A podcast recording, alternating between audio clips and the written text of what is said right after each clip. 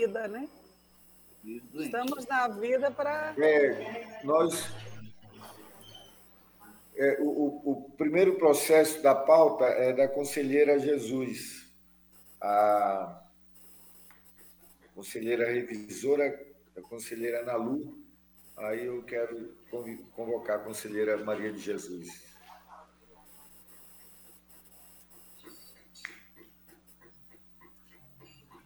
Estou aqui, presidente. Então tá bom, tá, obrigado. É, vamos começar. Bom dia a todos. Bom, Bom dia. dia aos ouvintes. Bom dia, presidente. Havendo o quórum regimental, presente a ilustre representante do Ministério Público de Contas, declaramos aberta a sessão 1488. Ausente justificadamente o nosso querido conselheiro Antônio Cristóvão Correia de Messias. É, antes de iniciarmos o julgamento dos processos, temos a aprovação da ata da sessão 1487, do dia 12 de maio deste ano. Aqueles que aprovam a ata permaneçam como estão. Aprovada, passamos para o primeiro processo, que é um pedido de vista da conselheira Nalu Maria Lima Gouveia, de número 131.899. Com a palavra, conselheira. É, senhor presidente, é, é, primeiro queria cumprimentá-lo, senhor presidente. É, queria também cumprimentar a, a procuradora doutora Ana Helena, procuradora-chefe, é, é, os, as conselheiras Maria de Jesus e Dulce, os conselheiros Ribamar, Valmir, Malheiro, é, a Érica, todos que estão nos ouvindo. É, senhor presidente, eu acho que seria bom, Érica, você dar uma lidinha na, na papeleta, na papeleta não, como é que é? É na papeleta mesmo, né? É porque esse, esse processo, é, eu já voto com a conselheira Maria Jesus. Então, só. E como tá, é long, faz tempo, é, eu queria, só para a gente dar uma lembrada, porque parece que só falta o voto do conselheiro Ribamar, que está esperando o vista, né? É, é. Eu acho que todo mundo já. Eu, eu lembro bem do processo. Lembra, Dulce? Eu dispenso a leitura, é, eu lembro. Então tá, pode. É, então, e todo mundo já votou, né? Só se o conselheiro Ribamar precisar, não sei. Não sei. Eu também lembro perfeitamente do, do Eu acho que.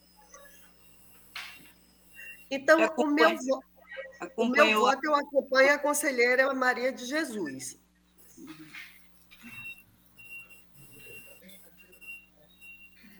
É, acompanhou, a conselheira Nalu acompanhou o voto da conselheira relatora. Então só falta votar o conselheiro José Ribamar. Obrigado, Excelência. Bom dia a todos.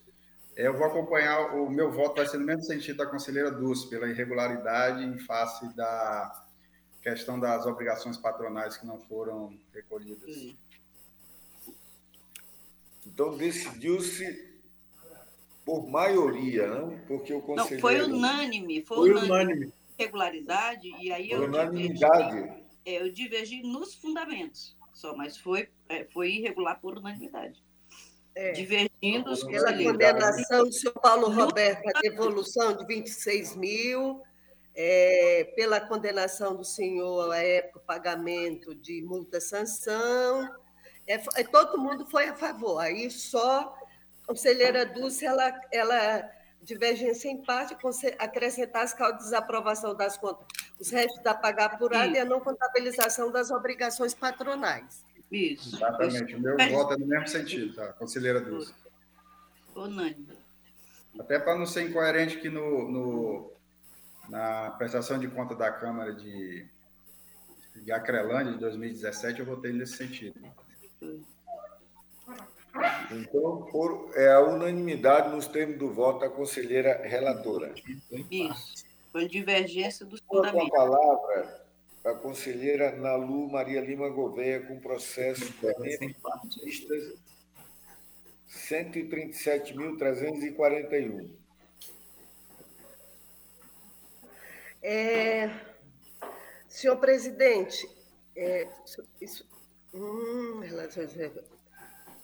só um pouquinho.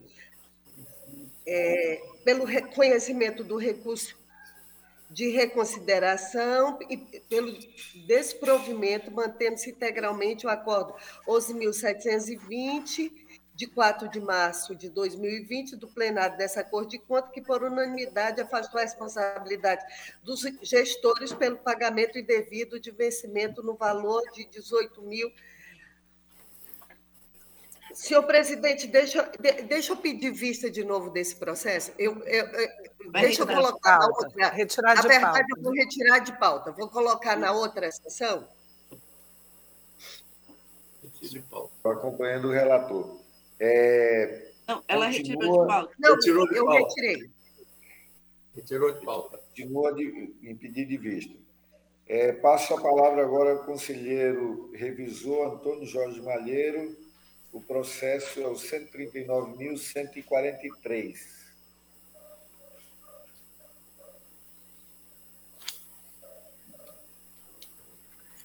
Pois não, Excelência.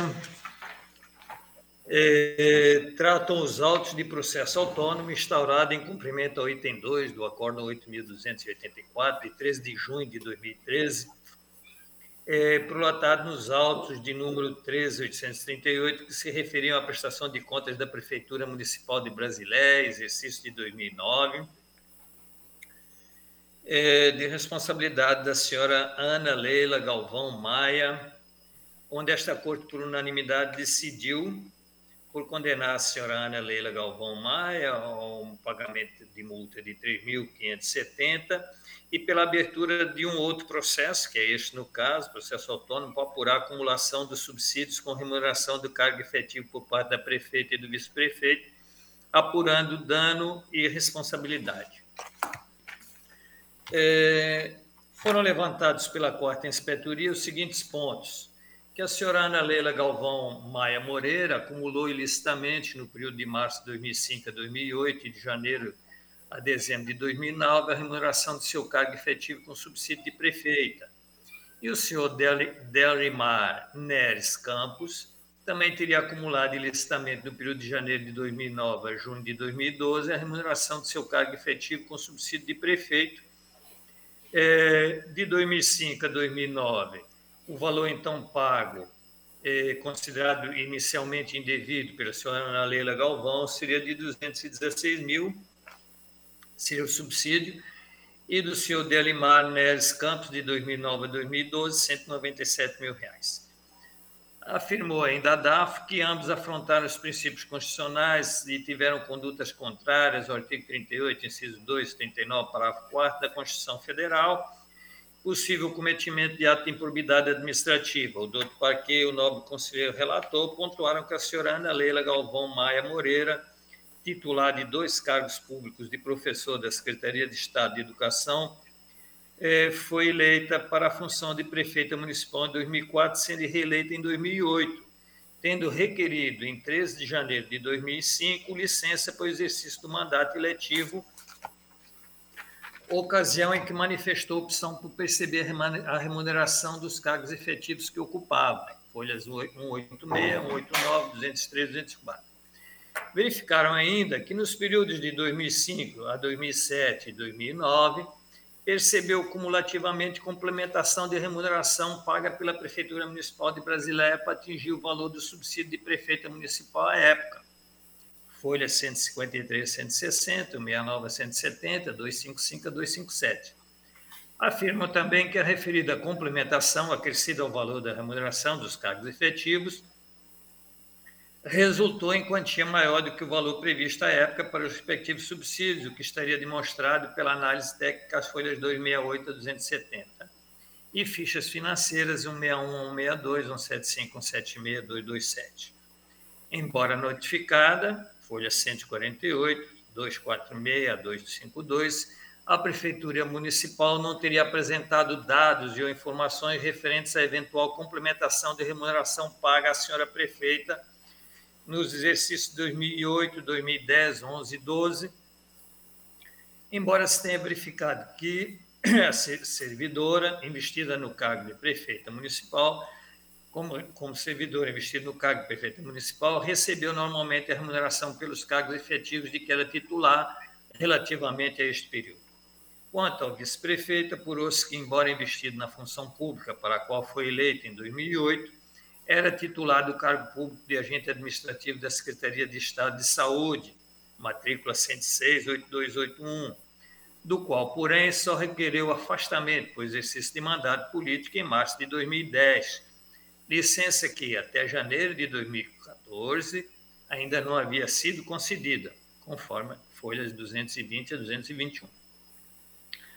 A área técnica pontuou ainda que o então vice-prefeito foi remunerado do mesmo modo que a ex-prefeita, percebendo a remuneração do cargo fixado para o respectivo subsídio. O servidor percebeu normalmente até 2012 as remunerações referentes ao cargo efetivo, embora não tenha sido apresentado a esta Corte de Contas qualquer documento comprobatório de opção por uma das remunerações. Documentação trazida aos autos somente em sede de defesa, quando o ex-vice-prefeito apresentou cópia de solicitação é, à Prefeitura de Brasileia, efetuada em dezembro de 2009, para percepção da remuneração do cargo efetivo acrescido de complementação de remuneração a ser efetuada pela Prefeitura de Brasileia. Já a ex-prefeita não se manifestou nesses autos. Este, em, em, síntese, o relatório, ao analisarmos o assunto em comento e buscando decisões pretéritas desta Corte, constatamos que o processo 13.257 de 2009-90, cujo objeto também foi apurar a responsabilidade da senhora Ana Leila Galvão Maia Moreira pela forma de remuneração adotada pela Prefeitura Municipal, recebe como professora da Secretaria de Educação e complementa a remuneração como prefeita do município de Brasileia, tem uma decisão que consta na papeleta de julgamento da, eh, da sessão ordinária de 28 de outubro de 2010, publicada no Diário Oficial 10.418, de 11 de novembro de 2010, onde este plenário decidiu, por unanimidade, pelo arquivamento do processo, em face de análise técnica procedida ter constatado que, apesar do recebimento por duas fontes não encontrar amparo legal, estes fatos não mais existem e tampouco causaram dano ao erário, haja vista que ficou comprovado o recebimento do teto aprovado pelo decreto legislativo daquela municipalidade. Tal decisão também foi utilizada como base para análise das contas da referida prefeitura no exercício de 2011. Processo físico 16.127, 2012, 00, onde, através da decisão proferida no parecer prévio 639-2017, plenário, se fez constar o seguinte.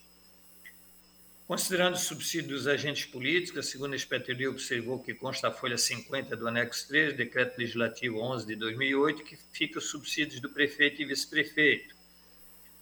É, os subsídios secretários municipais, com referência ao cargo CC1, com remuneração respectiva de R$ 1.900. Para comprovação dos valores efetivamente recebidos pela prefeita, foram acostados aos autos as cópias da declaração de imposto de renda referente aos exercícios 2008, 2010 a 2012, onde foi possível comprovar a legalidade de sua remuneração.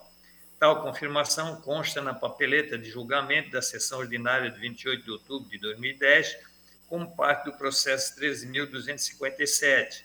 Foram enviadas ainda as fichas financeiras do vice-prefeito e do secretário, desse fora do processo, o que confirmou a normalidade do pagamento do vice-prefeito. Então, o que ficou constatado é que havia realmente um pagamento apenas da complementação, e não podemos falar em dano erário, considerando que temos o do município e do Estado, aqui o máximo que poderíamos fazer era pedir que ambos trocassem o dinheiro mas eu lembro que à época isso já foi julgado e nós entendemos que isso era permitido, era permitido não, era apenas uma falha e consideramos isso em vários municípios, onde não houve pagamento além do subsídio, apenas foi feito através de duas fontes. Se manteve o pagamento da opção pelo salário inicial e a complementação do subsídio pela prefeitura, era um modo até do município ficar com mais algum dinheirinho.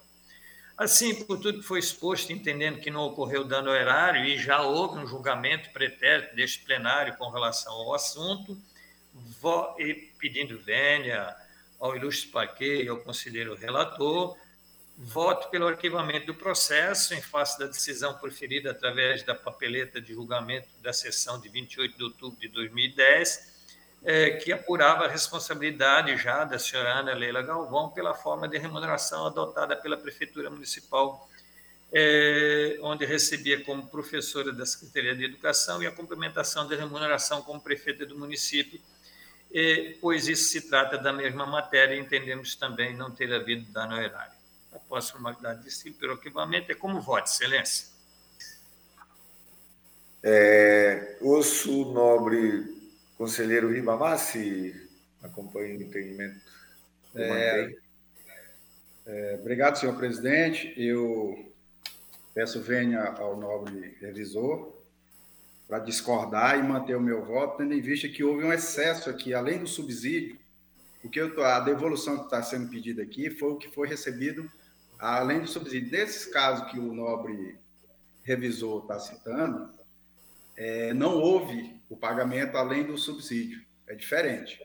Então, são casos diferentes.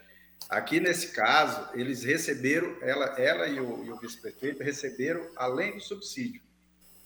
Então, o que o, o parquê relatou e que eu relatei aqui também em relação a isso foi o excesso pago além do subsídio, que está na, na folha 401, 402, e ele diz qual o excesso que foi além do subsídio o subsídio era 5 mil, vou dar só um exemplo aqui, em 2012, o subsídio era 5 mil, foi pago 6.822.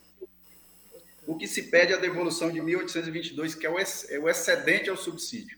No caso que o nobre revisor falou, não excedeu o subsídio. Foi pago por duas fontes, mas foi, não ultrapassou o valor do subsídio previsto em lei municipal. E nesse caso aqui, ultrapassou o valor do subsídio previsto na lei municipal. Então, eu mantenho. Só uma pergunta aos, aos conselheiros, eh, relatores e revisores. É, eu me lembro bem dessa questão, por isso que quando o conselheiro Malheiro pediu visto, eu fiquei bem aliviada, porque a gente ia olhar isso, porque realmente, em todos os processos em que nós analisamos essa situação, não houve penalidade. E a minha pergunta agora ao conselheiro Ribamar é: me parece, me corrijam se eu estiver equivocada, é que não só o subsídio por uma, é, por uma, é, por uma previsão legal, que o gestor, quando ele sai de um cargo é, efetivo para exercer um mandato, ele, ele tem o direito de optar pela remuneração mais vantajosa. E aí eu pergunto, se o cargo que a, a, a ex-prefeita exercia é, no governo do Estado, né? no Estado do Acre, né? se ultrapassava o subsídio, porque nessa hipótese ela poderia ultrapassar o subsídio, né? Pelo cargo anterior, ou se era menor. Essa é a minha dúvida agora dentro do processo. Na realidade, conselheira, era menor e ela recebia uma complementação. Na realidade, ela estava recebendo subsídio e mais uma complementação que era menor do que o salário dela, por exemplo. Não, não, não, mas a minha pergunta não é essa. A minha pergunta é. Eu entendi. Se existia, né, se ela tinha uma remuneração no cargo dela, sem ser o cargo de prefeito, que ultrapassasse o subsídio dela de prefeito. É essa a minha pergunta. Porque não, o cargo dela. Não, o cargo dela não ultrapassava o valor do subsídio. Ela recebia uma complementação e essa complementação com o salário dela ultrapassava o subsídio senhora entendeu agora? Eu entendi, mas eu Está na página, no, no, no, na Então, era uma, era uma complementação maior, né? conforme Vossa Excelência está colocando, a complementação estava errada. A complementação estaria acima, é isso que Vossa Excelência está colocando. No entanto, hum. pronto, se for assim, Vossa Excelência tem razão, eu não vi isso, então mantenho aqui meu voto mas eu quero lembrar que este assunto já foi julgado.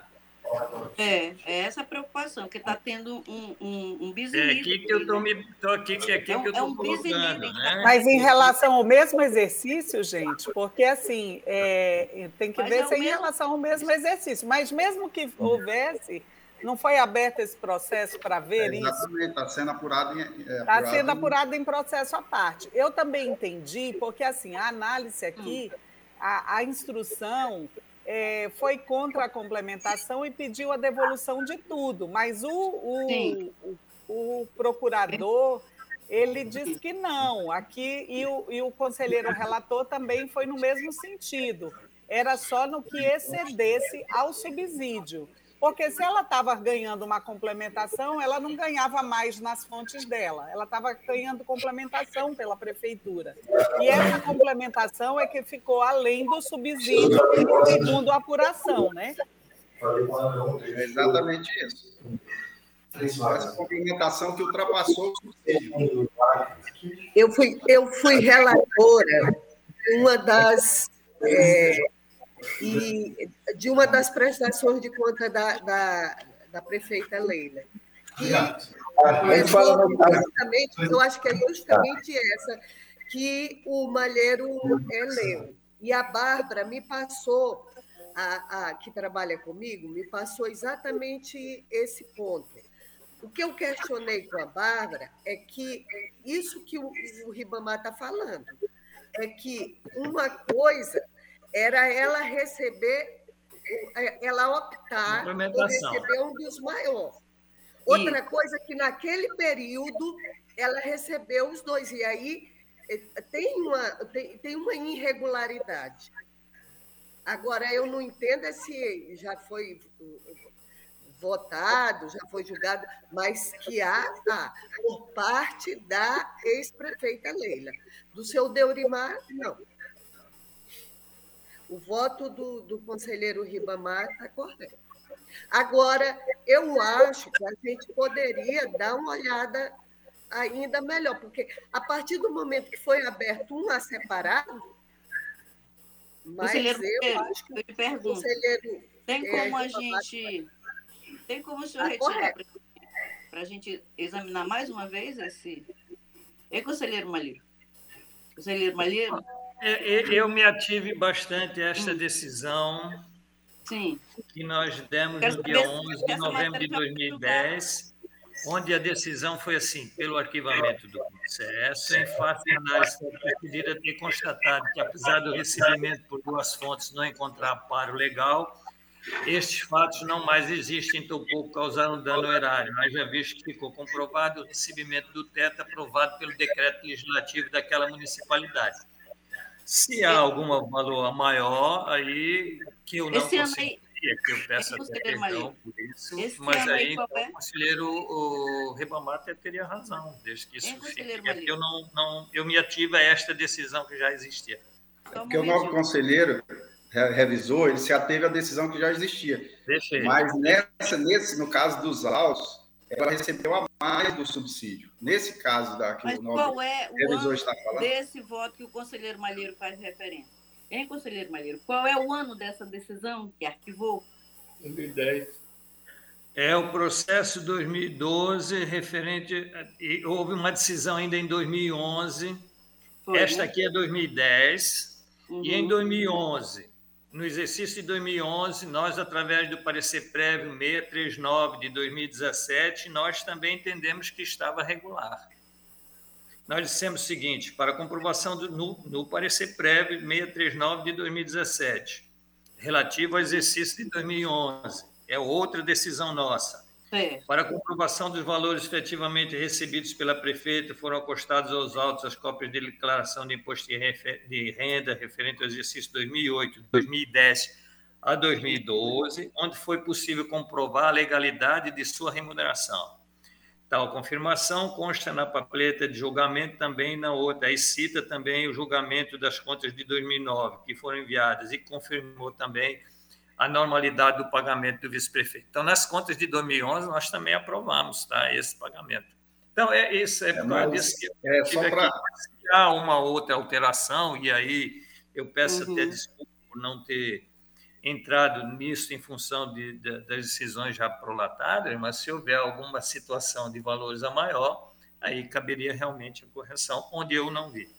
E só esclarecendo, conselheiro Malheiro, é que a, a, a a ex-prefeita Leila, ela foi condenada só até 2009, viu, a devolução dela. Só até 2009. Não entra 2010 nem 2011. Só o seu Delrimar que entra 11, 12, 10, 9, 10 11, 12. Sim. Então, a, a Só esclarecendo. Mas se for a de 2009. Esse processo é destaque de 2009, da conta é. de 2009. Esse acórdão que destacou esse processo é de 2009. Prestação de contas da Prefeitura, exercício de 2009. Eu acho que até eu fui a relatora, veio aí, Aninha, se fui eu. Deixa eu ver se foi. Não, o conselheiro José Augusto foi o relator. Sim, mas quando nós fizemos. A, a, a ex-prefeita é 2005, 6, 7 e 9. Perfeito. Quando nós fizemos a decisão dia 28 de outubro de 2010, provavelmente nós estávamos referindo a 2009. É. E aqui foi onde nós mandamos arquivar. Ele realmente ele está tá confuso esse processo. É porque, na realidade, Mas... se houve, se lá é, naquele processo foi apurado em que não houve excesso no pagamento da, do subsídio, eu acho que foi equivocado, porque, novamente, nem apuração aqui tem o excesso de, de além do. Que, inclusive, tem as tabelas aqui no, na, na, folha 398 a 402, tem todas as tabelas do valor do subsídio, que o excesso e o que excedeu. Então, tem, tá bem, pela, foi bem apurado aqui pela DAF, todos os valores excedentes. O que, o que ocorreu com a DAF, que ela pediu a devolução do total, e, e nós, nós atentamos é, nós e o Ministério Público, verificamos, pedimos a devolução somente do excesso. E houve aqui uma divergência entre o meu valor e o, da, e o do Ministério Público, porque ele deixou de receber nos últimos seis meses 17.619, por isso que o meu dá 39 do, do seu Delrimar e da do Ministério Público está dando 56. Ou seja, falta de, é, o Ministério Público não atentou para esses 17 mil que ele deixou de receber. Então, diminuindo 56, 942, 92 que o Ministério Público apurou, menos os 17, 619, 76, fica os 39, 323 16 do senhor Delrimar. Porque com certeza aí o MP seguiu a tabela, né? Isso, exatamente. A tabela, da, a tabela, só que não pelo total. Não seguiu a tabela Isso. pelo total, só pelo que excedeu da tabela. Isso. Verdade. Mas tem aqui no, no último mês, no último ano de 2012, ele teve uma diferença. Ele deixou de receber o subsídio total, mas porém ele recebeu da Secretaria da, de uhum. Saúde R$ 12.380,24. Então, na realidade, ele deixou de receber, não foi 30 mil dos últimos seis meses, foi 17.619,76. Certo. E esse está bem explicado no, no, no, no o. Ribamar, o Ribamar, então o voto seria no sentido dos dois devolverem? Não, na realidade eu, eu excluí aqui o seu Delmar porque ele tomou todas as providências, deixou de Foi. receber, notificou e tudo. Fez a defesa. Fez, não, ele notifica, ele, ele, ele encaminhou ofício para, para a prefeita, solicitando que, que fosse suspenso o pagamento dele, é, encaminhou para a CESACRE Porém, em nenhum momento foi tomada nenhuma providência. O que, que ele fez? Ele deixou de. renunciou os últimos seis meses de salário dele para tentar compensar. Então, ele tomou todas as providências que cabia a ele. E como ele não era o gestor e ordenador de despesa, por isso que eu deixei só a responsabilidade da, da, da senhora Leila Galvão. Certo. E, e, qual é a devolução, então, por parte dela? É, 81 mil reais, deixa eu só olhar aqui. Quanto? 81. 81 é, mil, né? É, 81 mil, sendo 41 mil dela e 39 mil, 41 mil 723 dela, 39.323 do que é relativo aos pagamentos do senhor Delmar. Dá 81.046 reais total. O Ministério Público pediu uma devolução maior, mas é porque faltou excluir esses 17 mil que ele tinha recebido.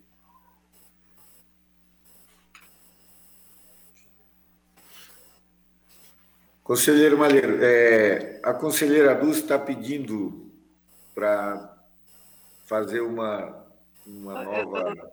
Mas ele não me ouviu, na hora eu pedi se tu tinha como retirar mais uma vez, só para a gente dar mais uma, uma conferida Olha... nesses valores. Posso, que na realidade nós vamos acabar decidindo em cima disso então. Eu vou, vou levantar os valores, que com certeza o é. conselheiro Ribamar tem ver razão. Se já não teve julgamento. Porque em função de eu ter encontrado decisões já prolatadas, eu vim por esta é. linha, mas eu posso novamente aqui entrar nessa linha de, de, de, de verificação e trazer as duas para a gente tá. decidir. Então, Ótimo, então, eu também vou olhar para ver se já não teve julgamento desse aí, né? Vamos dar uma olhada, todo mundo vai olhar então, né? Eu, eu, eu agradeço, conselheiro. Então tá bom. É, continuamos com os, os julgamentos, processos de julgamento. O primeiro é com o conselheiro Valmir Gomes Ribeiro, com processo 137.646.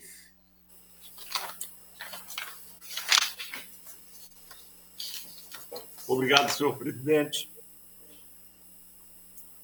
Obrigado, senhor presidente. Então, assim, vamos. Este meu processo é o 137.646. Também vou retirar de pauta. E passo ao processo 139.768. Vamos ao relatório. Então, eu retiro de pauta o processo 4 da pauta.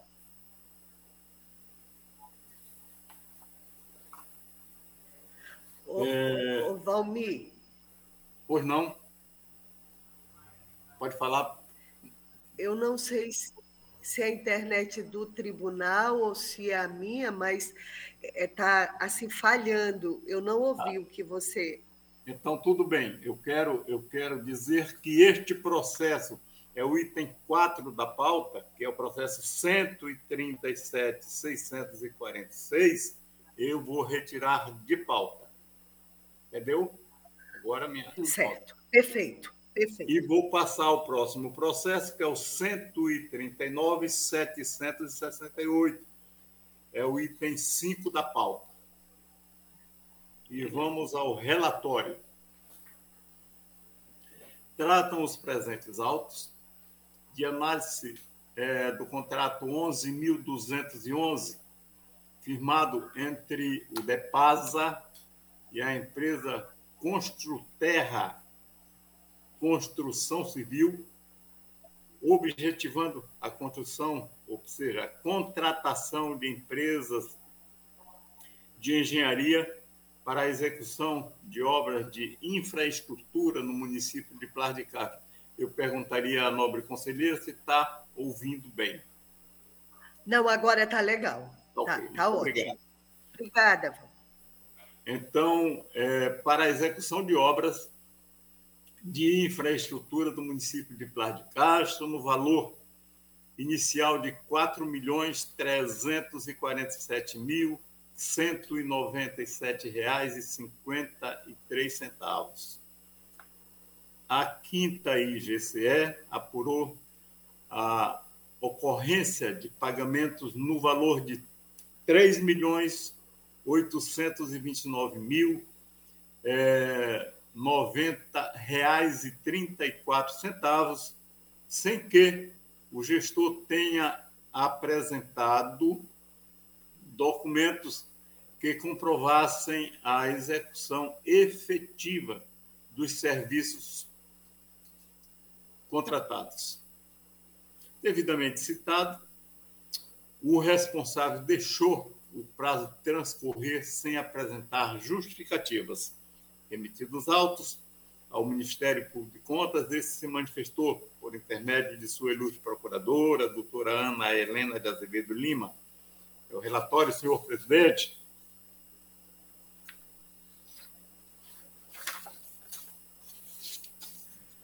Obrigado, conselheiro Valmir Ribeiro. Passo a palavra à nobre procuradora Ana Helena.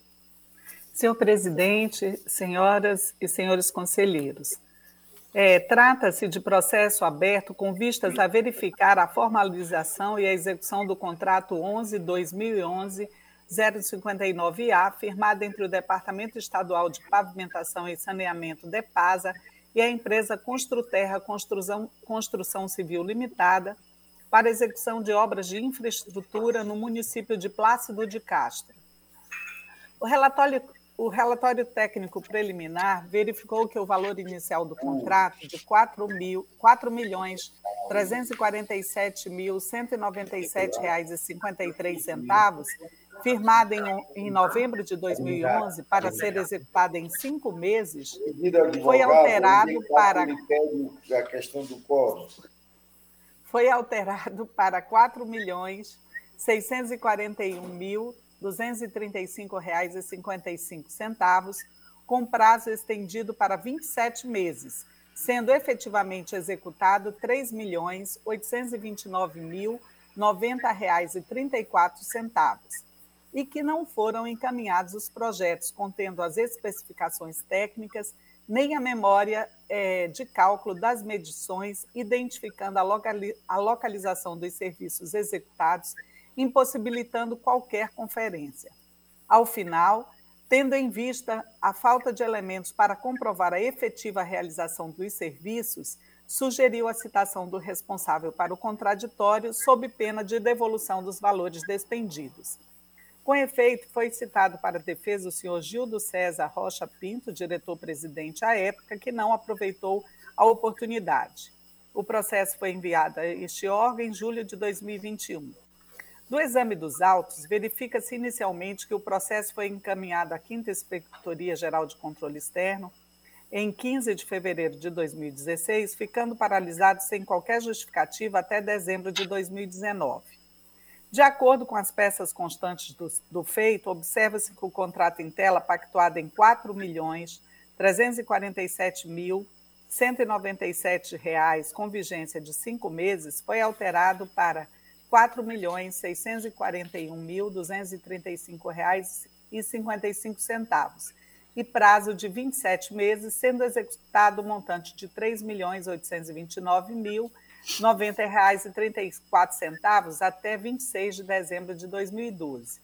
A instrução nada mencionou a respeito da inexecução parcial do instrumento, sugerindo a devolução da totalidade do valor gasto pela falta de comprovação da execução dos serviços com os documentos pertinentes ou, ou com inspeção local, ante a ausência de remessa dos projetos que identificasse as especificações técnicas, contrariando o artigo 7 da Lei 8666 de 93, bem como a memória de cálculo das medições, a justificar os desembolsos, o que prejudicou a devida prestação de contas da avença. Devidamente é, citado para a defesa, o responsável não aproveitou a oportunidade, incorrendo em revelia.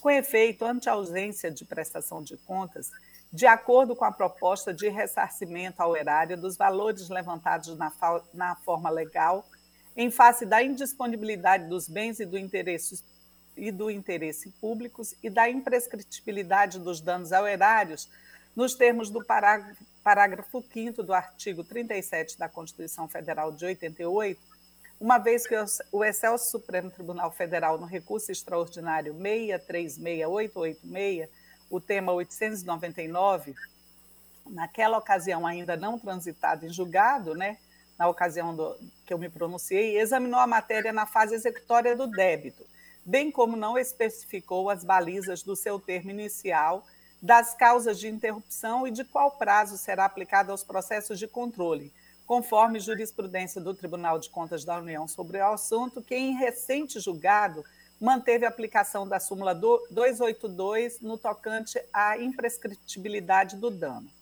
Quanto à possibilidade de aplicação de multa-sanção por grave infração à norma legal, verifica-se que os fatos geradores dos débitos apurados ocorreram nos exercícios de 2011 e de 2012 e que o responsável foi citado somente em 2021, em prazo bem superior aos cinco anos da ocorrência dos fatos, configurando a prescrição quinquenal para a espécie nos termos da jurisprudência deste tribunal a respeito do assunto, que a que a nossa jurisprudência aplica o decreto 20.910 de 32. Ademais, tendo em vista a paralisação do feito sem justificativa, forçoso reconhecer também a prescrição para, para a prescrição para aplicação de penalidades, conforme jurisprudência do TCU, que aplicava inicialmente o prazo de 10 anos do artigo 205 do Código Civil, mas que, por força da decisão do Supremo Tribunal Federal no mandado de segurança 35512, passou a adotar a Lei 9873 de 99, que estabelece prazo quinquenal e cujo parágrafo 1 do artigo 1 determina a sua incidência no procedimento paralisado por mais de três anos. Ante o exposto, este MPC opina pela imputação do débito de R$ 3.829.090,34 atualizado e acrescido de juros monetários e de multa acessória ao senhor Gildo César Rocha Pinto, diretor-presidente do DEPASA, consoante o disposto no caput do artigo 54 e no artigo 58 é, e no artigo 88, ambos da Lei Complementar 38 de 93. E, finalmente, pelo encaminhamento do apurado relativo ao trâmite do processo à Corregedoria e de cópia dos resultados ao Ministério Público do Estado do Acre para conhecimento e adoção das providências que entender cabíveis. É o pronunciamento, senhor presidente. Obrigado, procuradora Ana. Com a palavra, o conselheiro relator Valmir Gomes Ribeiro. Muito obrigado, senhor presidente. Vamos ao voto. Da análise dos autos, constatou-se dano ao erário que foi auferido no valor de R$ 3.829.090,34, é, decorrente de despesas realizadas sem a devida comprovação. O gestor foi devidamente citado, mas não apresentou defesa ou justificativa. Assim, face à imprescritibilidade dos danos ao erário e ainda consubstanciado um relatório conclusivo é, de auditoria da 5 GCE de folhas 20 24, bem como o douto parecer do Ministério Público de Contas, de folha 41 43, concluo votando. 1. Um, pela irregularidade das, dos atos de gestão analisados de responsabilidade do senhor Gildo César Rocha Pinto, ex-diretor-presidente do DEPASA, entre os apontados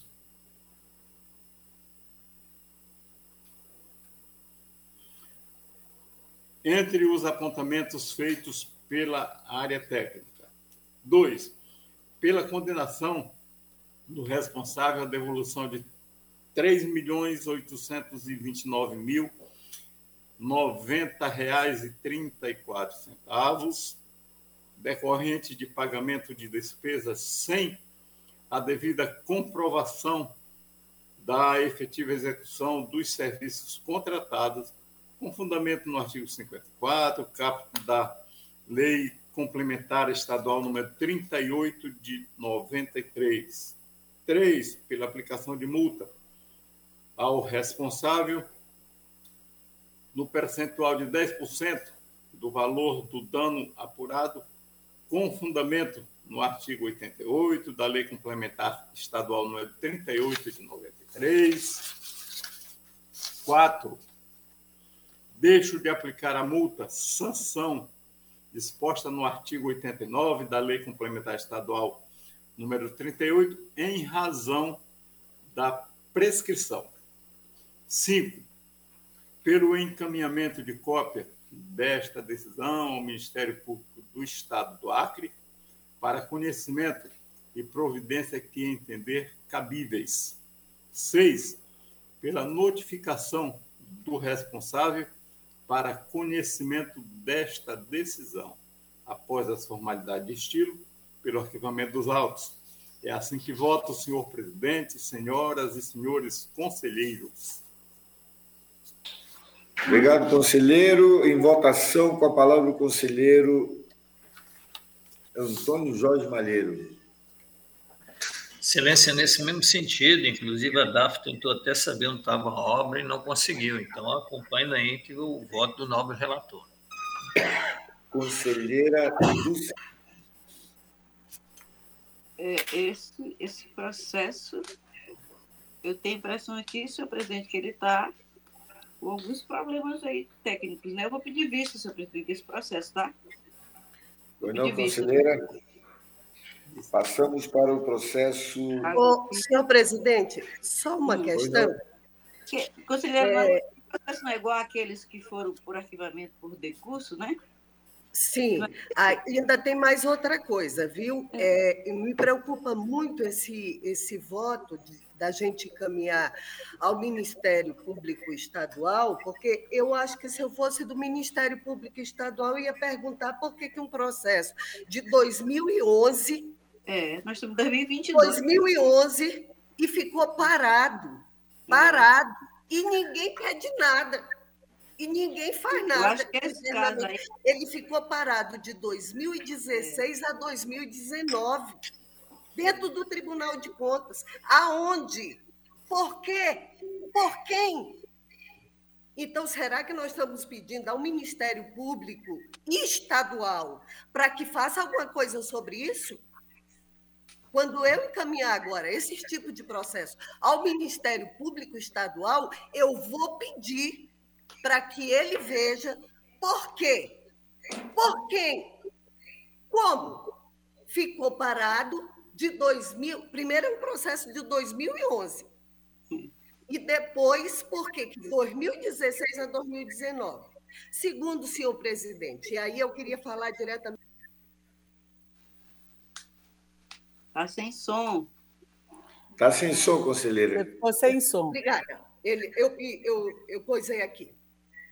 Eu queria falar diretamente com o senhor com relação a esses processos de, de ruas do povo, porque esse ruas do povo, como não foi encaminhado, foi uma, uma, uma é, é, posição extremamente política.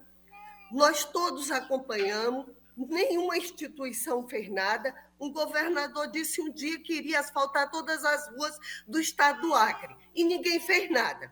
E agora de novo, nós temos essa mesma posição, inclusive brigando entre o prefeito Bocalô e o governador Gladys Cameli, cada um brigando.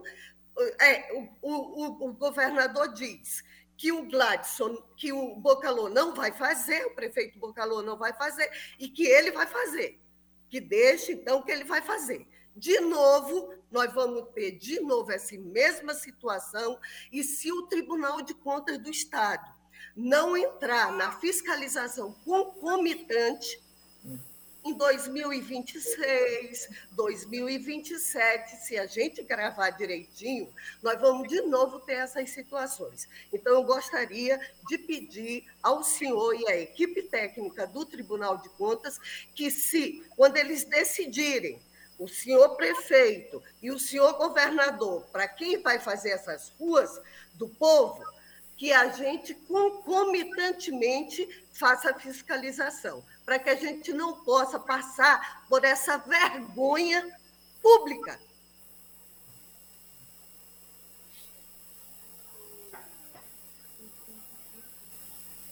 Pois não, conselheira. É, Pedido de vista, passamos para o processo seguinte.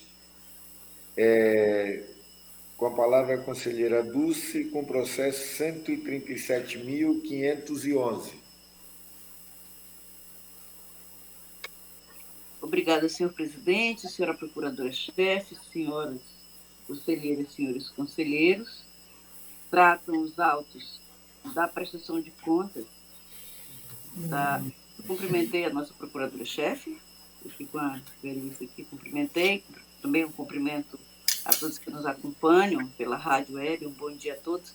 Senhor presidente, trata os autos da prestação de contas da Secretaria de Estado de Empreendedorismo e Turismo, relativo ao exercício de 2019, de responsabilidade da senhora Eliane Pereira Sinhazic. Em 12 de maio de 2020, as contas foram enviadas eletronicamente a este tribunal dentro do prazo previsto na legislação de regência, né? E aqui nesse caso teve aquela prorrogação até o dia 15 de maio de 2020, né? razão da Covid. Houve a autuação, o registro e a distribuição por parte da Secretaria das Seções e o encaminhamento à Diretoria de Auditoria Financeira e Orçamentária da AFO, que se manifestou pela primeira Inspetoria Geral, considerando irregulares as contas apresentadas pela Secretaria de Estado de Empreendedorismo e Turismo. É, em atendimento aos princípios do contraditório da ampla defesa, houve a citação da senhora Eliane Pereira Ciazic, ex-secretária de Estado, e do senhor José Oliveira de Carvalho, contador, pelo Diário Eletrônico 1744, do dia 31 de janeiro de 2022, tendo sido apresentadas defesas. E, e sobre a qual a DARCO se manifestou em relatório conclusivo pela regularidade das contas. Encaminhados autos ao Ministério Público de Contas, e o procurador doutor João Isidro de Melo Neto se manifestou nestes autos.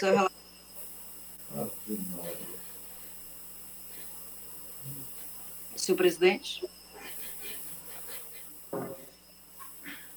Passo a palavra à nobre procuradora Ana Helena. Senhor presidente, eh, senhoras e senhores, a prestação de contas em referência de responsabilidade da senhora Eliane Pereira Sinhazic, secretária de Estado de Empreendedorismo e Turismo, foi encaminhada tempestivamente a esta Corte de Contas no dia 12 de maio de 2020, regularmente instruída as folhas 2.496, 2.504 e 2.620 a 2.624, e após a fase do contraditório, a área técnica sugeriu a aprovação da matéria com fulcro no inciso 1 do artigo 51 da Lei Complementar 38 de 93, considerando a comprovação do saldo financeiro, anteriormente desprovido de atesto documental, bem como a regularidade do saldo da conta de bens móveis, presente no balanço patrimonial em face, do, em face ao inventário de bens enviado. Também restou justificado o atraso quando, quanto ao envio da prestação de contas do convênio 07 de 2019 e o envio do relatório da qual trata a letra A do item é, 15 do anexo 2 do Manual de Referência Sexta Edição. O processo foi distribuído ao procurador que subscreve em março de 2022. Ante o exposto, este MPC opina pela aprovação da prestação de contas da Secretaria de Estado de Empreendedorismo e Turismo, exercício de 2019, considerando a regular com fulcro no inciso 1 do artigo 51 da Lei Complementar 38 de 93, sem prejuízo da notificação da Diretoria de Auditoria Financeira e orçamentária para que proceda ao acompanhamento dos desdobramentos do processo administrativo 0859 013 125 00012 de 2020 10, instaurado no âmbito da secretaria que tem o intuito de apurar possíveis falhas e irregularidades no convênio 07 de 2019. É o pronunciamento, senhor presidente. Obrigado, procuradora Ana. Passo a palavra à conselheira relatora. Obrigada, senhor presidente. Sanados os itens tidos por irregulares e, ante o exposto, voto nos termos do artigo 51, inciso 1, da Lei Complementar Estadual 38-93, pela aprovação da prestação de contas da Secretaria de Estado de Empreendedorismo e Turismo, exercício de 2019, de responsabilidade da senhora Eliane Pereira Penhazic, considerando-a regular, pela remessa do acórdão à diretoria de auditoria financeira estatutária para acompanhamento da análise da execução do convênio número 7 de 2019, sobretudo do resultado do processo administrativo de número é, 0859 13125 0012 barra 2010, instaurado na unidade para apurar falhas na sobredita vença e remessa dos autos ao arquivo após as formalidades obrigatórias. É como voto, senhor presidente, senhoras e senhores conselheiros. É, em votação, com a palavra o conselheiro Valmir Ribeiro. Acompanho o voto, senhor presidente. Conselheiro Antônio Jorge Malheiro. Acompanho o voto, excelência. Conselheira Dúcia Relatora, conselheira Nalu Gouveia. Acompanha a relatora, senhor presidente. Conselheiro Ribamar. Com a relatora, excelência. Conselheira Maria de Jesus. Acompanha a relatora, senhor presidente. Decidiu-se a unanimidade nos termos do voto da conselheira relatora. Passamos para o processo seguinte. Continua com a palavra a conselheira Dulce, com o processo 137.511. Ah, não, esse já foi relatado. É o 139.387. É o, é o seguinte, é o 139.387. Obrigada, senhor presidente. Trata-se de processo autônomo instaurado para apurar o cumprimento dos itens 1 e 2 do Acórdão de número 11.204, de 11 de abril de 2019, prolatado nos autos número 21, 232, 2015 40, que se referiam à inspeção para apurar possíveis irregularidades na acumulação ilegal de cargos por parte da senhora Valéria Araújo Lopes de Melo e Assis, tendo esta corte decidido por unanimidade é, nesse processo é, pela notificação do senhor secretário de Estado de Saúde, bem como a senhora prefeita municipal de Rio Branco, para instaurar em processo administrativo disciplinar. E aí depois fomos verificar o, o cumprimento é, dessa decisão. O processo foi distribuído em 25 de janeiro de 2021 e encaminhado à DAF, que se manifestou pela quarta Inspetoria Geral de Controle Externo, sugerindo a oitiva da senhora Maria do Socorro Nery Medeiros de Souza acerca da ausência de demonstração do cumprimento do acordo número 11.204-2019. Em obediência aos princípios do contraditório e da ampla defesa, houve a citação pelo Diário Eletrônico 1623, de 26 de julho de 2021, tendo a ex-gestora apresentado sua defesa, e sobre a qual a DAF, em análise conclusiva, se manifestou pelo arquivamento do feito, tendo em vista o cumprimento do acórdão aqui referido.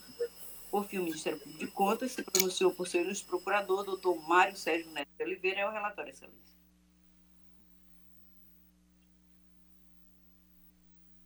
Senhor presidente? Conselheira, desculpe aqui, é, na verdade, nós estamos só para comunicar, mandei um mandei aí no, no, no grupo de WhatsApp um, uma mensagem que saiu na Veja. Aí no final eu quero apresentar um texto sobre para a gente se pronunciar sobre essa questão do Supremo, né? Eu vi. É, do Supremo. Bom, em votação, com a palavra Não, não, o conselheiro Não, Valdir não senhor Ribeiro. presidente, senhor presidente, temos que ouvir o Ministério Público ainda. Ah, tá. É, conselheira, ou procuradora Ana Helena, com a palavra. É, senhor presidente, senhoras e senhores, trata-se de processo de responsabilização da senhora Maria do Socorro Nery Medeiros de Souza, então prefeita de Rio Branco, por suposto descumprimento dos itens 1 e 2 do Acórdão 11-2004-2019 do Pleno.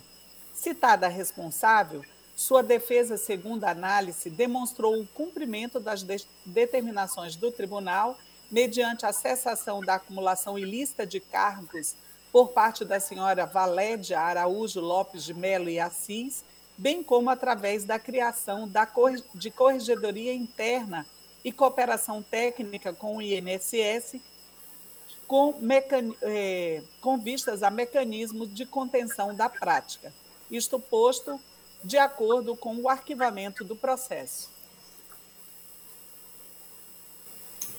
Passo a palavra à nobre conselheira relatora Dulce. Obrigada, senhor presidente. Observa-se pelo Acórdão 11.204 de 2019 plenário, que foi determinada, então, senhora prefeita municipal de Rio Branco, a adoção de medidas objetivando evitar a acumulação indevida de cargos públicos, não só durante o exercício, mas, sobretudo, no momento da nomeação dos servidores estaduais. Na defesa apresentada, foi informada a exoneração da senhora Valéria Araújo e Assis do cargo de médica clínica geral, 40 horas, em 11 de janeiro de 2019, conforme decreto número 102.219, 2019, bem como salientada a exoneração do cargo de farmacêutico em 4 de abril de 2016, consoante o decreto número 314, 2016, e em razão disso, não houve a instauração de processo administrativo disciplinar. Além disso, esclareceu que foi firmado termo de cooperação técnica com o Instituto Nacional do Seguro Social, INSS, para possibilitar a troca de informações objetivando identificar casos de acumulação ilegal de cargos, empregos, funções e aposentadorias, e também foi criada a Corregedoria Geral do município, cabendo destacar que, dentre suas competências, está a de verificar o cumprimento das obrigações prescritas pelos regimes de jornadas de trabalho, bem como de apurar a conduta funcional dos seus servidores com a sugestão de responsabilização.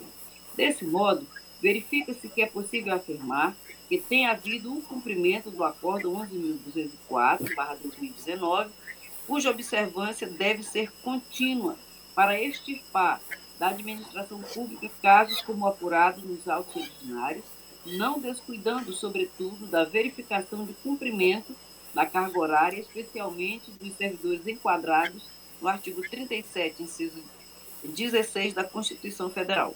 Por oportuno, ressalte-se que a consulta da Relação Anual de Informações Sociais, RAIS, instituída pelo Decreto número 76.900, de 23 de dezembro de 75, também é uma ferramenta à disposição dos gestores para verificação acerca da acumulação de cargos, sendo necessário recomendar ao atual gestor a utilização dos dados constantes na referida relação, assim como a solicitação periódica aos servidores municipais a apresentação de declaração de acumulação ou não acumulação de cargos, a fim de apurar a existência de ilegalidades, objetivando orientá-los nessa situação e adotar as providências aplicáveis a cada caso.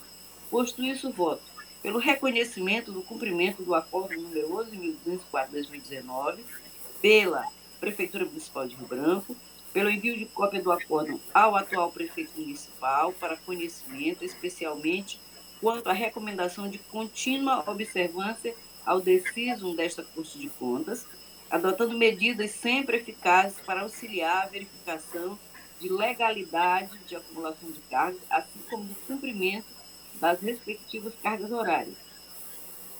Pelo encaminhamento de cópia do acórdão à presidência com a sugestão da realização de auditorias em periodicidade a ser definida, objetivando apurar a licitude das acumulações de cargos públicos, especialmente se os serviços prestados correspondem ao exigido, além da carga horária não só na área da saúde, mas também na da educação e da adequação do sistema de informação, informações de pessoal, SICAP, para inclusão e exibição do número do, de PIS-PASEP dos servidores, possibilitando a consulta à relação anual de informações sociais da área, o que auxiliará a Diretoria de Auditoria Financeira Orçamentária na instrução dos feitos e, após, envio dos autos ao arquivo para as formalidades obrigatórias. É como voto, senhor presidente, senhoras e senhores conselheiros. Em votação, com a palavra o conselheiro Valmir Ribeiro. Voto com a relatora, senhor presidente. Conselheiro Antônio Jorge Malheiro. Acompanho o voto, excelência. Conselheira Nalu Gouveia. Acompanho o voto da relatora, senhor presidente. Conselheiro Ribamar. Com relatora, excelência. Conselheira Maria de Jesus. Acompanhe a relatora, senhor presidente. Então, decidiu-se a unanimidade nos termos do voto da conselheira relatora. É, passamos para o processo 141.268. Com a palavra a conselheira Nalu Gouveia. Senhor presidente, eu vou retirar esse processo de pauta. Passo para o processo 140.332, com a palavra o conselheiro José Ribamar. Obrigado, senhor presidente.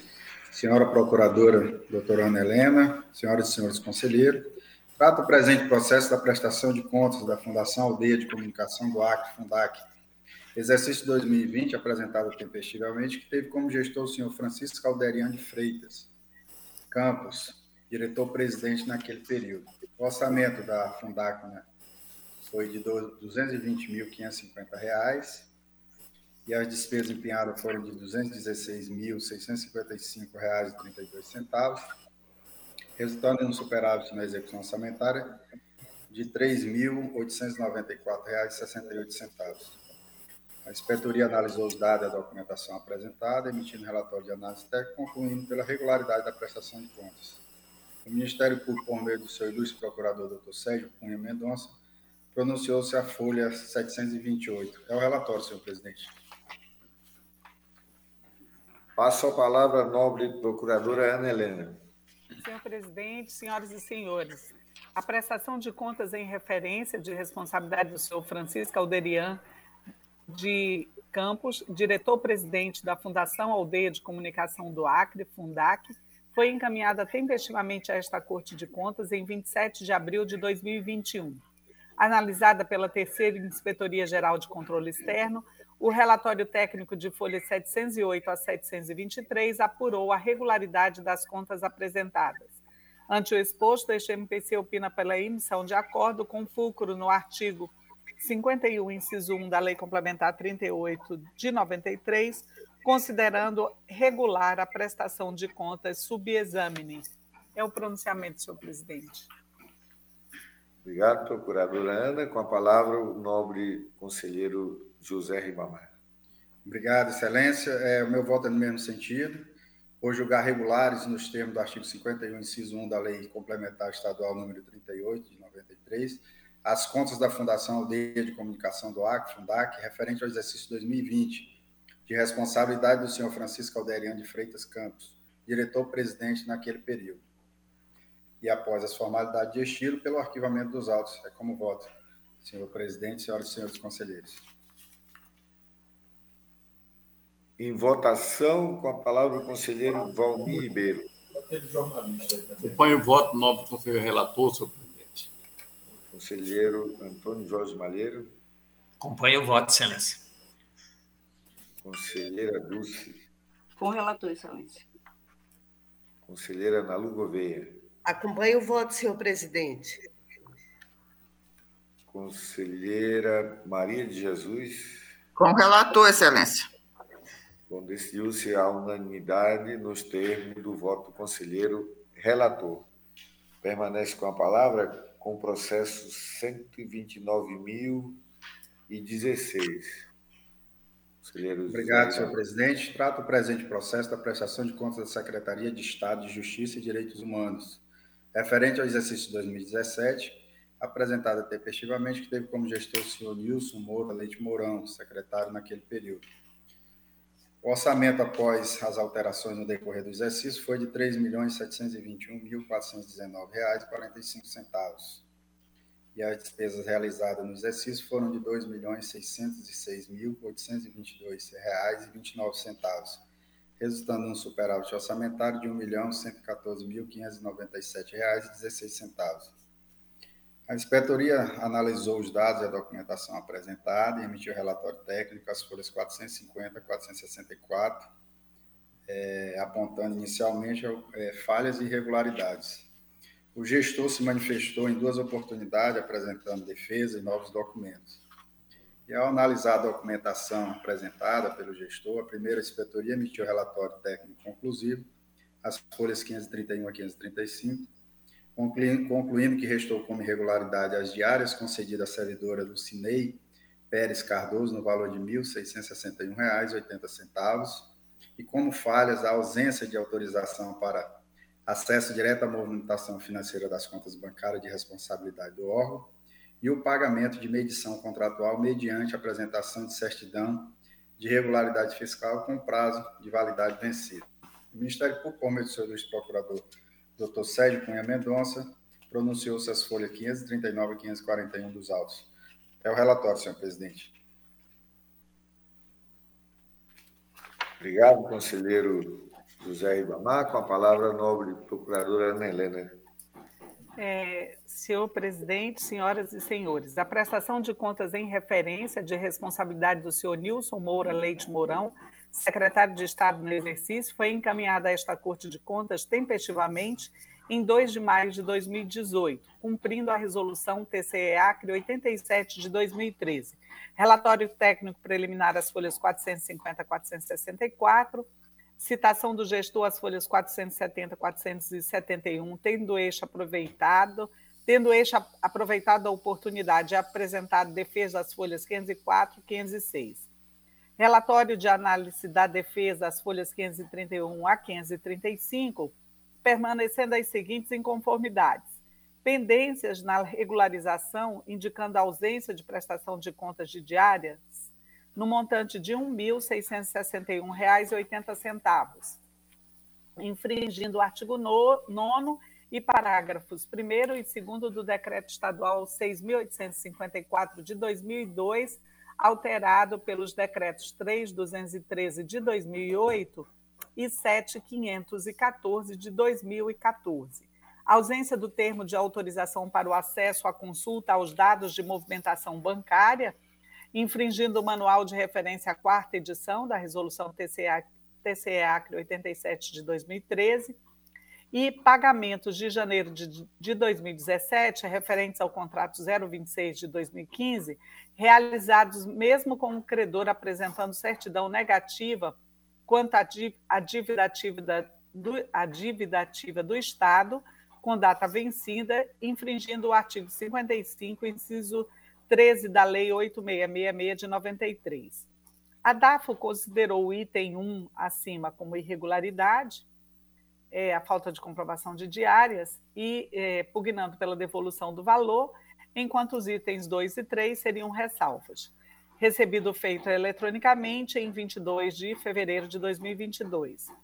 Quanto à irregularidade apontada no item 1, trata-se de um único caso cuja responsabilidade inicial recai sobre o beneficiário da diária, o que caberia uma determinação ao órgão para que procedesse a devida tomada de contas dos valores não comprovados.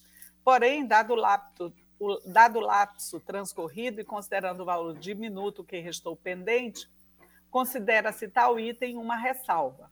Em relação ao item 3, verifica-se que as certidões que regularizaram os pagamentos no mês de janeiro tinham validade de 5 de dezembro a 3 de fevereiro e de 10 de fevereiro a 11 de abril, portanto, um lapso de sete dias plenamente justificável por questões burocráticas, sendo que a própria área técnica afirma que os pagamentos de fevereiro a dezembro do exercício em análise estavam regulares.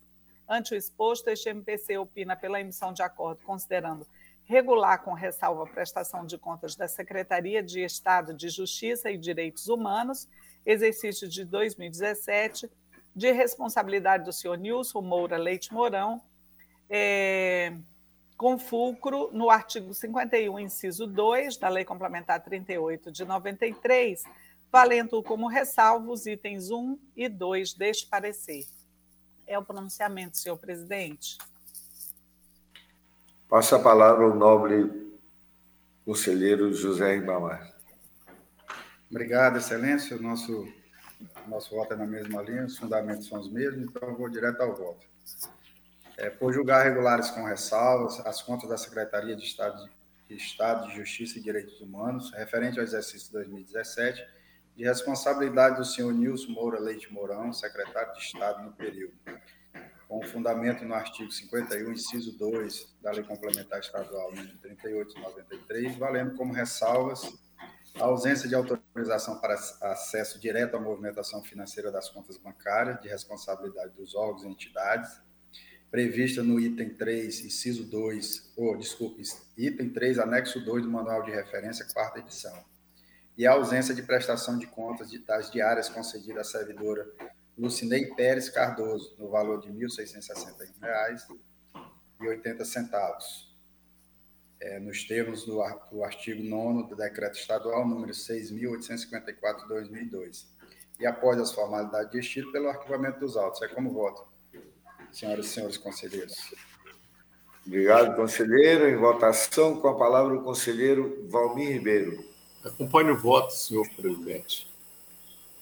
Conselheiro Antônio Jorge Malheiro. Acompanhe o voto, excelência. Conselheira Dulce. Com relator, excelência. Conselheira Nalu Gouveia. Acompanhe o voto, senhor presidente. Conselheira Maria de Jesus. Com o relator, excelência. Decidiu-se a unanimidade nos termos do voto do conselheiro relator. Permanece com a palavra, conselheiro, com o processo 140.139. 193. 193. Eu gostaria de retirar de pauta esse processo, Excelência. Pois não, conselheiro, permanece com a palavra ainda com o processo 139.386. Obrigado, Excelência.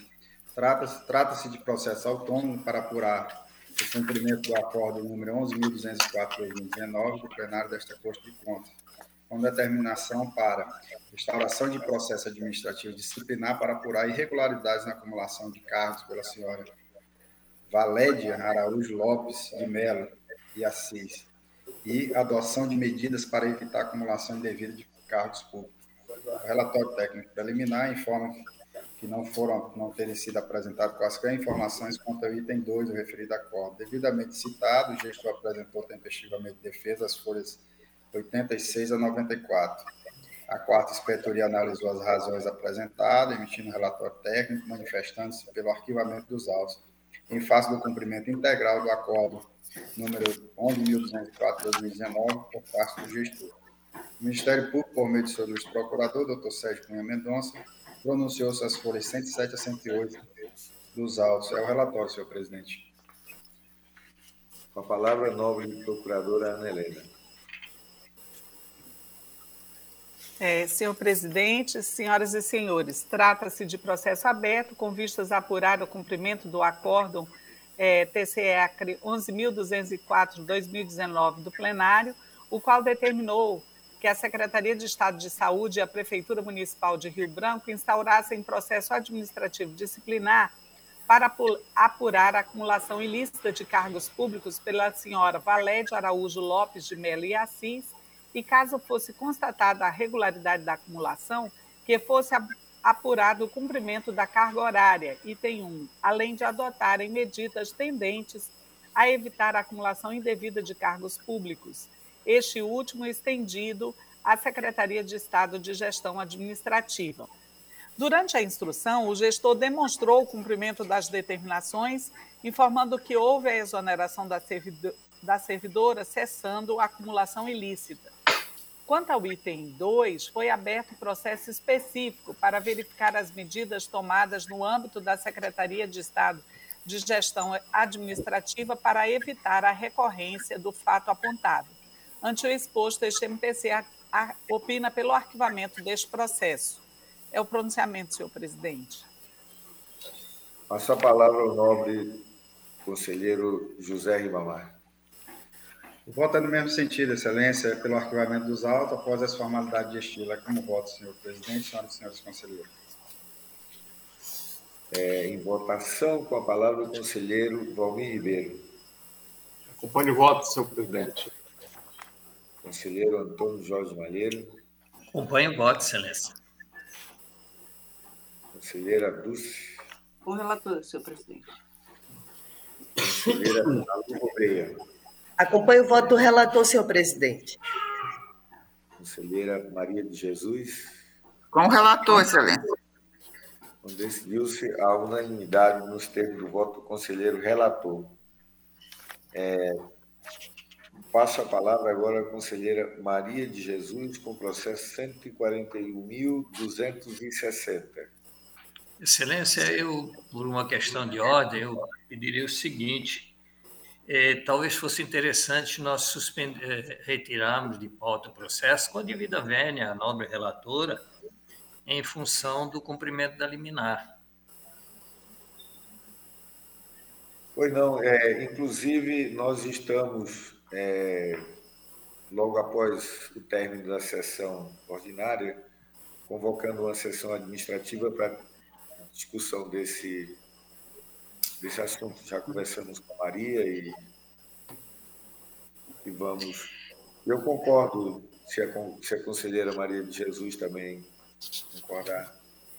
Sim, Excelência, eu já ia é, solicitar realmente a retirada de pauta do processo. Então, está solicitado, está aceito a retirada de pauta, é, por razões de problema aqui de, de garganta, eu não estou querendo é, esticar muito, eu vou retirar os meus processos de pauta para deixar para a próxima se semana. E é, vamos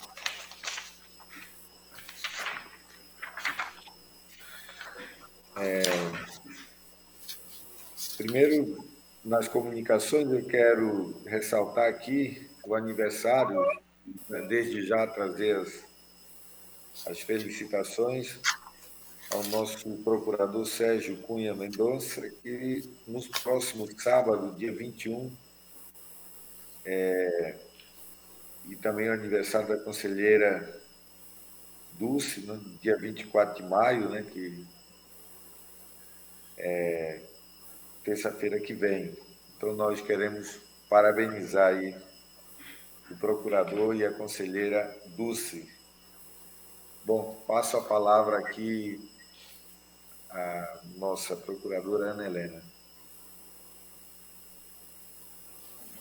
Tá... Perdão, estava desligado meu som. Eu desliguei que aqui hoje tem uma, um, uma batida, como se fosse uma obra, né? Não sei se a Jesus está ouvindo, porque eu acho que é aqui acima do meu apartamento. Aí eu desliguei o som. É, Dá, eu, eu, gostaria de dar as boas-vindas à conselheira Jesus, à conselheira substituta Maria de Jesus, que está voltando das férias, parabenizá-la pelo nascimento da netinha, que eu só soube depois, né? Até peço desculpas que eu só soube depois da, do nascimento da sua netinha, mas é, que seja muito bem-vinda a, a, a, a, a nova integrante da família, né? Parabenizar também o doutor, o doutor Cícero, esposo dela, que aniversariou antes, também desejando-lhe saúde e felicidades. É, registrar também, o conselheiro já registrou o aniversário do doutor Sérgio, no próximo dia 21, é, desejando-lhe também saúde, vida longa, paz, amor, felicidades. Esse ano ele foi é, presenteado, inclusive é, antecipadamente. Hoje, a filha dele toma posse lá na magistratura é, carioca, né, no Tribunal de Justiça do Rio de Janeiro.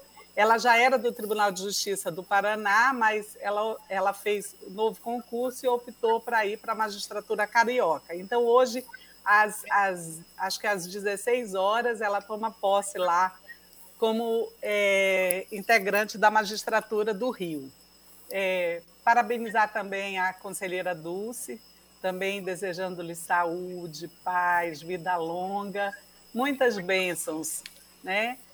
E, no mais, agradecer a todos que é, permitiram que essa sessão fosse possível e desejar um bom dia a todos, a todos que estão nos ouvindo e que estão presentes aqui conosco no recinto. Nada mais, senhor presidente. Com a palavra o conselheiro Valmir Ribeiro. Muito obrigado, senhor presidente. É...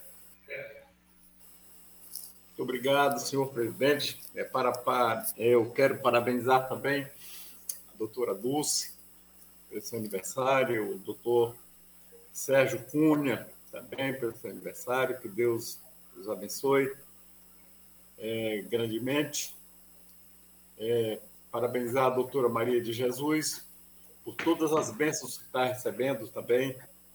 É, família aumentando e muita paz, muita alegria, muita tranquilidade, isso é muito bom. Que Deus abençoe todas as famílias, que Deus abençoe todos os nossos conselheiros, Amém. todos os nossos é, procuradores, todo o nosso pessoal do Tribunal de Contas, a nossa instituição principalmente. E parabenizar o nobre conselheiro presidente pela belíssima sessão e dar o meu abraço forte, dizer ao presidente que eu tive em Assis Brasil, é, é, não, infelizmente não localizei o meu novo presidente, mas é porque eu fui é, sábado, acredito que ele deve ter sexta-feira.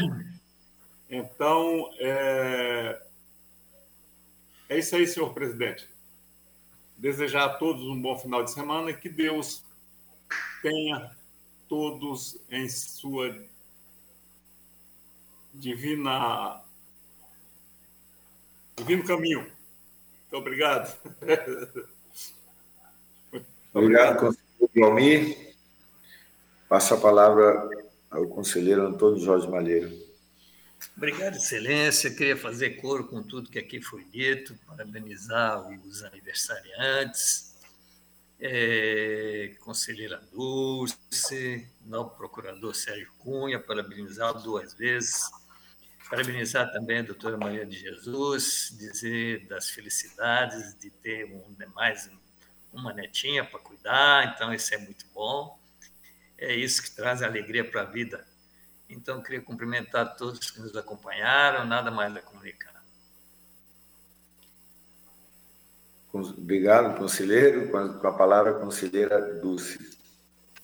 Obrigada, senhor presidente. Agradecer as palavras eh, de carinho de todos. Muito obrigada. E também felicitar o doutor Sérgio, amplamente, né? tanto pelo aniversário quanto por mais uma vitória da sua filha. Uma grande alegria para ele, para sua esposa. Né? Cumprimentar também nossa conselheira substituta Maria de Jesus, pelo seu retorno, pelo nascimento da sua netinha. Deus continue abençoando e já de antemão agradecer os demais que também, com certeza, vão estar.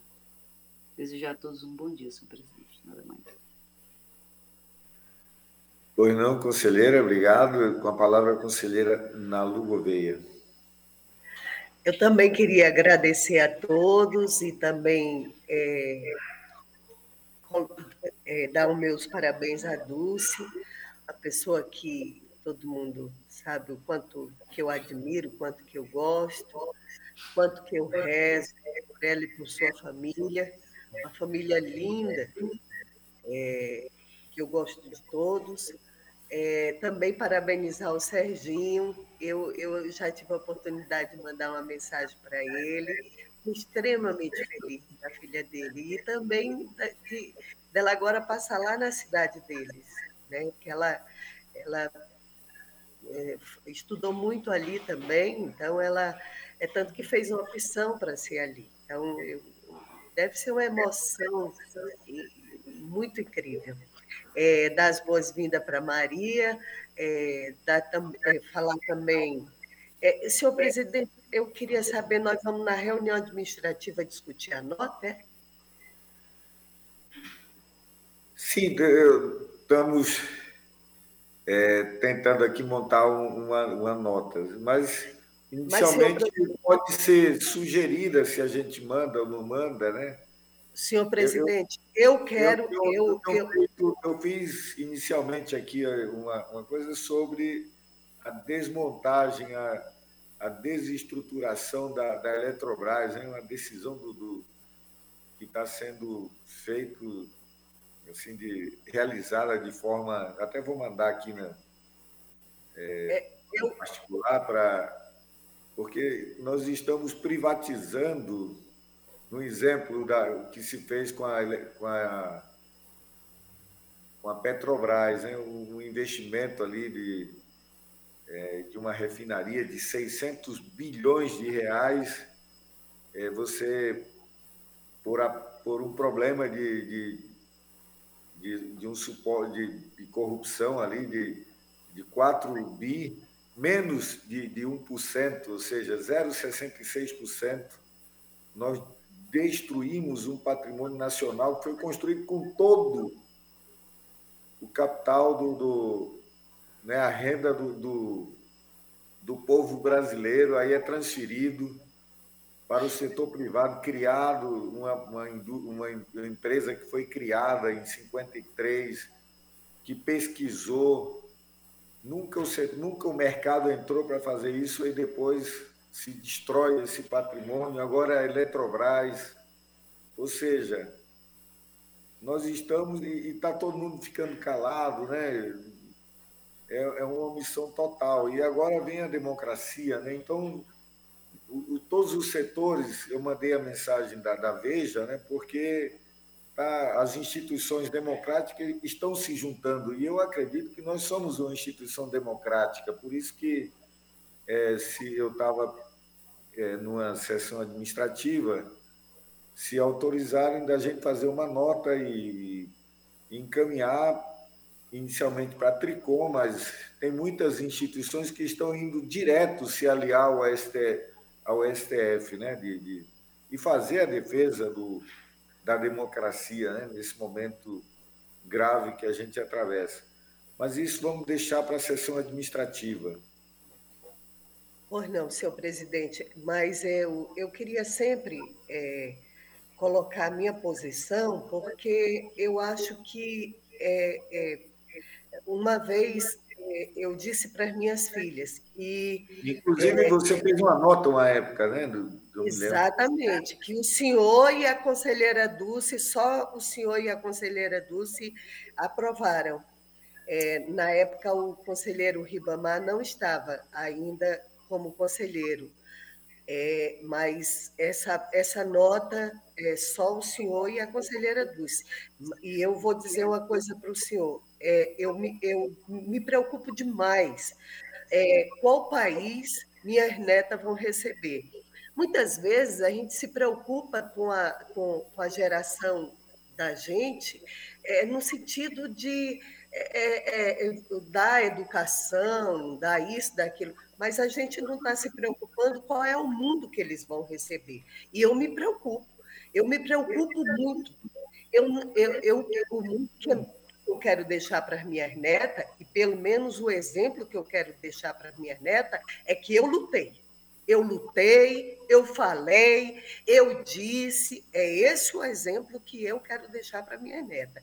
Porque essa, é, nós estamos vivendo um momento delicadíssimo, onde os jovens, que eram aqueles cara pintada por menos coisa, foram às ruas, e as pessoas da nossa idade estamos calados diante de um quase golpe. Um quase golpe. Quer dizer, existe um presidente da República que questiona a, a questão da eleição, o modo. Ele, ou seja, a família dele toda é parlamentar, do, de todos os seus filhos, a maioria são parlamentares, ele é parlamentar há mais de não sei quantos anos, e hoje ele, junto com alguns milicas, estão questionando o, o processo dentro do, do, Brasil. E aí eu, eu sempre imagino a, a, aquele o servante é, é, é andando com aquele cavalo, e hoje o Supremo está assim então, ou a gente se une com o Supremo, as instituições, as pessoas, os cidadãos, e a gente é, é começa a colocar o, o que está acontecendo mesmo no Brasil, ou nós vamos ficar ouvindo só as pessoas preocupadas de fora, e nós com cara, não sei de quê. Eu não vou dizer uma palavra aqui bem assim, mas é, é com meu olho é, que nós estamos assim, com a cara, sabe assim, a gente tá nem aí, tá nem aí. As pessoas não estão nem aí. E aí todo mundo está preocupado, a ONU está preocupada, todos os escritores estão preocupados, os, os, os, governadores, os presidentes dos países preocupados, porque ninguém está preocupado. Quem é o candidato, nós estamos preocupados com a democracia. A democracia no Brasil está por um triz. E aí eu não vejo a fala de algumas pessoas, como Valmir. Eu quero ouvir a voz dessas pessoas, porque essas pessoas antes de mim falaram. E eu, não vejo, eu não vejo o MDB, eu não vejo o PMDB, eu não vejo aquele povo das diretas. E a gente está assim, é uma situação horrível que a gente vive hoje. Horrível. Então, eu coloquei uma nota, assino também, nem de qualquer situação eu assino nota a favor da democracia.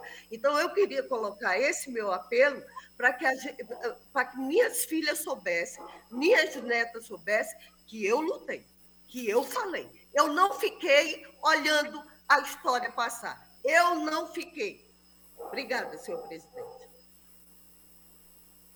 Eu, eu gostaria de recuperar a sua, conselheira Nalu, a sua nota, se você pudesse me mandar aqui, que a gente Eu tá... mando.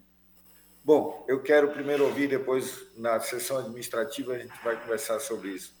Passo a palavra ao conselheiro José Ribamar.